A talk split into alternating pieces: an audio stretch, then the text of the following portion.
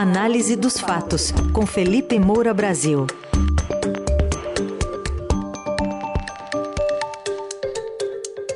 Hoje em destaque uma discussão sobre antecipar ou não o voto útil do segundo para o primeiro turno e a história do Instituto de Pesquisas que tem recebido dinheiro do PL, o partido do presidente Bolsonaro.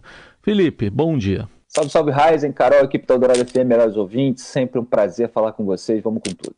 Vamos lá, Felipe, bom dia. Bom, encomendada pela TV Globo, essa pesquisa IPEC mostra que a distância entre o ex-presidente Lula e o presidente Bolsonaro se ampliou nos dois turnos. Na primeira rodada, Lula passou de 46 para 47 dentro da margem de erro de dois pontos, enquanto Bolsonaro permanece em 35, 31. Ciro Gomes manteve os 7, Simone Tebet foi de 4 para 5 e Soraya Tronic ficou com 1. E Lula tem três pontos a mais que a soma dos adversários, o que indicaria vitória no primeiro turno, mas por conta dessa margem de erro não é possível é, atestar esse cenário. Queria que você falasse um pouquinho da avaliação dessa nova pesquisa IPEC, né, após a consolidação do horário eleitoral, é, da questão do 7 de setembro e dos discursos né, mais bélicos que o presidente tem levado à frente. É, Carol, o Jair Bolsonaro não consegue sair do lugar. Ele está torrando aí todo o seu arsenal, toda a sua artilharia para diminuir a rejeição, para aumentar a rejeição do Lula. Ele conseguiu aprovar no Congresso Nacional aquela PEC do desespero para aumentar o Auxílio Brasil de 400 para 600 reais e nada disso está surtindo efeito para reduzir a sua desvantagem. A desvantagem, na verdade, até aumentou em um ponto quer dizer, saiu de 15 pontos na última pesquisa IPEC para 16 nessa. O Lula oscilou um ponto para cima. Esse ponto ganho pelo Lula parece ter saído é, do número de eleitores que pretendiam votar em branco ou nulo, que eram 6%, agora são 5%. E a outra alteração foi mais um pontinho ganho pela Simone Tebet, que agora está com 5% na pesquisa IPEC. Ela já aparece com 5% em pesquisas de outros institutos, mas na IPEC aparecia é, com quatro, então ganhou um que parece ter vindo ali do Felipe Dávila, que tinha 1% e agora tem zero. É, esse candidato do Partido Novo, que não tem. É, conhece, não é conhecido pela população é, brasileira e já mostrou aí a sua inviabilidade eleitoral, apesar de fazer alguns diagnósticos corretos, etc. Mas o Novo estava ali muito próximo do Bolsonaro e lançou um candidato de pouco apelo popular. É, o Jair Bolsonaro só vai bem entre os ricos, aqueles mais é, de cinco salários, é, e entre os mais escolarizados, aqueles que têm curso superior. No resto, o Lula está ganhando em alguns segmentos, inclusive recuperando eleitorado. É, no, no, Nordeste, ele está dando de lavada, né, recuperando aí alguns pontos no Sudeste, até no Sul, onde Jair Bolsonaro vinha bem. É uma eleição muito complicada realmente para o presidente a campanha dele pretendia é, chegar ao segundo turno com apenas quatro pontos de desvantagem, se possível. Ninguém na campanha do Bolsonaro acredita que ele vai vencer no primeiro turno. Ele fica falando isso é, da boca para fora, aí, falou numa entrevista numa emissora de TV, falou também é, lá em Londres, é, durante essa excursão bolsonarista para o funeral da rainha, que aconteceram todos aqueles episódios absolutamente lamentáveis, comício eleitoral, que já foi até é, penalizado ali pelo Tribunal Superior Eleitoral, proibindo a divulgação das imagens pela campanha, é, bolsonaristas sendo chamados à atenção por um cidadão britânico, isso tudo que geralmente acontece é, quando os bolsonaristas saem de férias, né? É uma versão macabra aí de férias frustradas, de Chaves em Acapulco, que os bolsonaristas protagonizam. Então, é, realmente, o Lula está com 52% dos votos válidos, aumentou um é, votos válidos são quando a gente tira os nulos e brancos, é, o que daria vitória no primeiro turno, tá sem a, é, né, não, não, consegue ficar fora da margem de erro ainda, então há uma dúvida sobre esse cenário, mas na projeção de segundo, ele está 19 pontos à frente do Bolsonaro, 54 a 35. E fica difícil é, para o Bolsonaro tirar aí um fato novo. O que pode acontecer é ele conseguir explorar é, o, a queda do preço dos combustíveis, teve uma redução agora para o diesel, isso se deve a fatores internacionais, a queda no preço do barril do petróleo. É, e como os combustíveis fazem parte ali da cadeia distributiva, você pode é, ter uma consequência de redução do preço dos alimentos. Isso não acontece do dia para a noite, mas é, pode ter algum tipo de impacto. Agora, só para concluir essa parte do comentário, é bom lembrar uma pesquisa da Universidade de Brasília, de 2021, que mostrou que 16% dos brasileiros perderam alguém da família na pandemia, 47% perderam alguém próximo, 86% conhecem alguém que morreu de Covid-19. Então, é, os, muitos brasileiros que perderam é, um, um, um, ente querido rejeitam o presidente Jair Bolsonaro em razão de todo o seu comportamento durante uhum. a pandemia, em razão é, de tudo aquilo que ele disse sem empatia para a população. E é difícil você é, diminuir essa resistência, mesmo com a melhora de alguns indicadores econômicos em cima do laço. Tudo bem. Lá em Londres só faltou uma funeral Seata, mas de resto foi tudo isso que você falou. É... Exatamente. Queria que você falasse então um pouco, a partir desse cenário que você trouxe, Felipe, é a discussão do voto útil, porque é muito comum a gente ouvir sempre no segundo turno, mas agora está sendo antecipado. O que, que poderia levar, por exemplo, eleitores de Ciro Gomes e de Simone Tebet a anteciparem essa decisão e votar no primeiro turno na, na base do voto útil?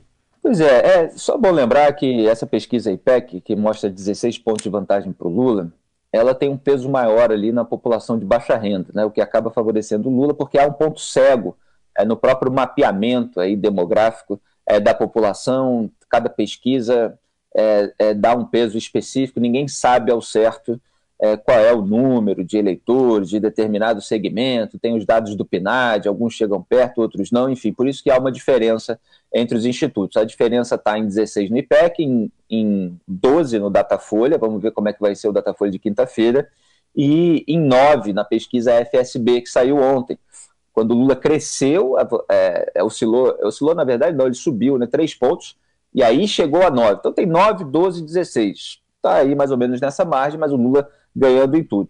Olha, em relação ao voto útil, a campanha do Lula começou todo esse apelo. Começou antes da hora, até com receio que Jair Bolsonaro ganhe mais quatro semanas de segundo turno em outubro, em que ele pode usar a máquina pública, em que ele pode distribuir, portanto, emendas, por exemplo, a parlamentares, fazer dinheiro chegar nos municípios, nos estados, é, conseguir apoio político na ponta da linha, como o presidente é, gosta de dizer, é, pode tentar turbinar a rejeição ao Lula com tanta propaganda, ele fica com 10 minutos ali, se eu não me engano, é o mesmo tempo de TV entre os dois concorrentes no segundo turno, você tem mais tempo para investir nisso.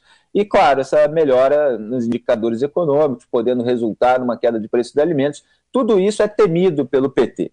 Então o PT tenta é, liquidar a fatura, como se diz, já no primeiro turno, fazendo um apelo ao voto útil. É um movimento muito delicado, porque você pode irritar os eleitores de Ciro Gomes e de Simone Tebet. E você pode também irritar os candidatos é, e fazer com que eles não queiram apoiar a sua candidatura no segundo turno. O Ciro dá sinais de que não vai apoiar ninguém, apesar de, há, de haver membros do seu partido é, que ainda ficam meio anônimos, né? Há umas notícias de bastidor, pedetistas históricos, brisolistas, alguns brisolistas desses é, nem sequer são filiados ao PDT, outros nem sequer estão ativos dentro do partido, é, mas é, que seriam favoráveis a esse voto útil, que criticam as críticas que o Ciro faz ao Lula, chamam de ataques, embora às vezes sejam descritivas. Né? É, é, então tem um movimento muito delicado. O Lula pós ali de simpaticantes. Ah, tem gente que tem 1% e sonha em chegar ao segundo turno. Eu que estou é, a poucos pontos da vitória no primeiro turno, por que não sonhar em, em, em liquidar logo a fatura? Ele faz uma, uma coisa mais indireta para ser sutil, para não melindrar ninguém, enquanto a sua militância, aí é bem diferente, atua nas redes sociais de uma maneira muitas vezes agressiva, é, patrulhando o eleitorado alheio.